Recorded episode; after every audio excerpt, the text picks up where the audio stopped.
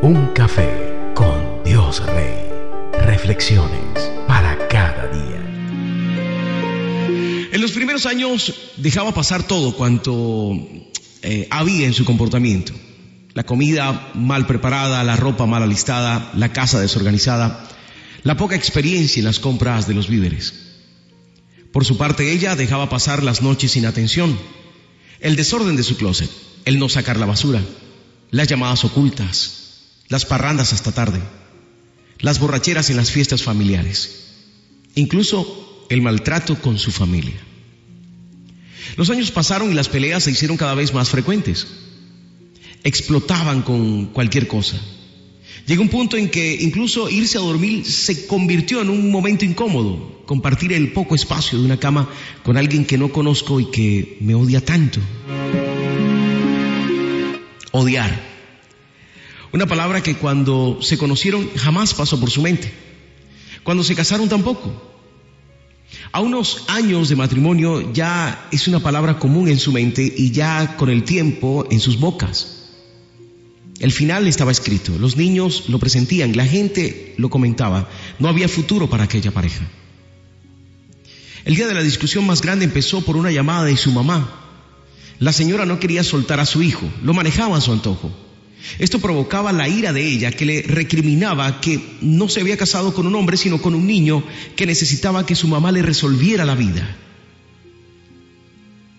De ahí la cantidad de cosas que se dijeron fue monumental.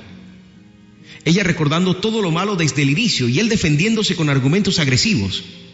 Entonces, de un momento a otro, un mueble voló por la ventana. Los vidrios sonaron estruendosamente.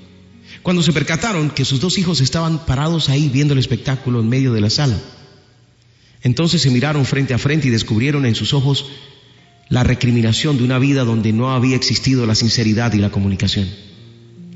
Algo que prometieron no repetir de sus padres algo que prometieron jamás decirse. Y ahí estaban, haciendo exactamente lo mismo. Ella lloró, él se sintió muy arrepentido. Habían soñado juntos esa casa. Habían planeado tener a esos niños. Entonces, ¿qué les había pasado? De la costilla que le había quitado al hombre Dios, el Señor hizo una mujer y se la presentó al hombre, el cual exclamó, este así es hueso de mis huesos y carne de mi carne. Se llamará mujer, porque del hombre fue sacada. Por eso el hombre deja a su padre y a su madre y se une a su mujer y los dos se funden en un solo ser. Génesis 2, 22 al 24. No olvides que no puedes permitir que la falta de comunicación te convierta en una olla de presión, que estalle cuando ya no hay remedio. No permitas que el tiempo se convierta en el juez implacable del rompimiento de tu familia.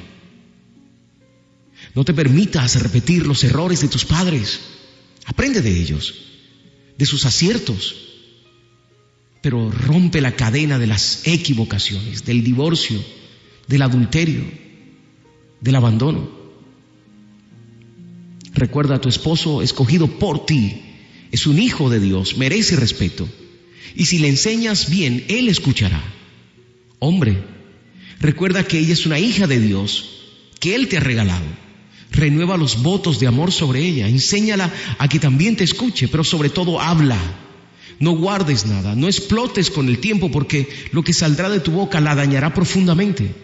Recuerda que tú la escogiste como la madre de tus hijos, como tu compañera de viaje. No deseches tu matrimonio por falta de comunicación. Cuando ese canal se abre, todo puede ser solucionado. Pero eso pasa cuando aceptamos nuestros errores. Y ahí todo puede cambiar. En todo caso, cada uno de ustedes ame también a su esposa como a sí mismo y que la esposa respete a su esposo. Efesios 5:33.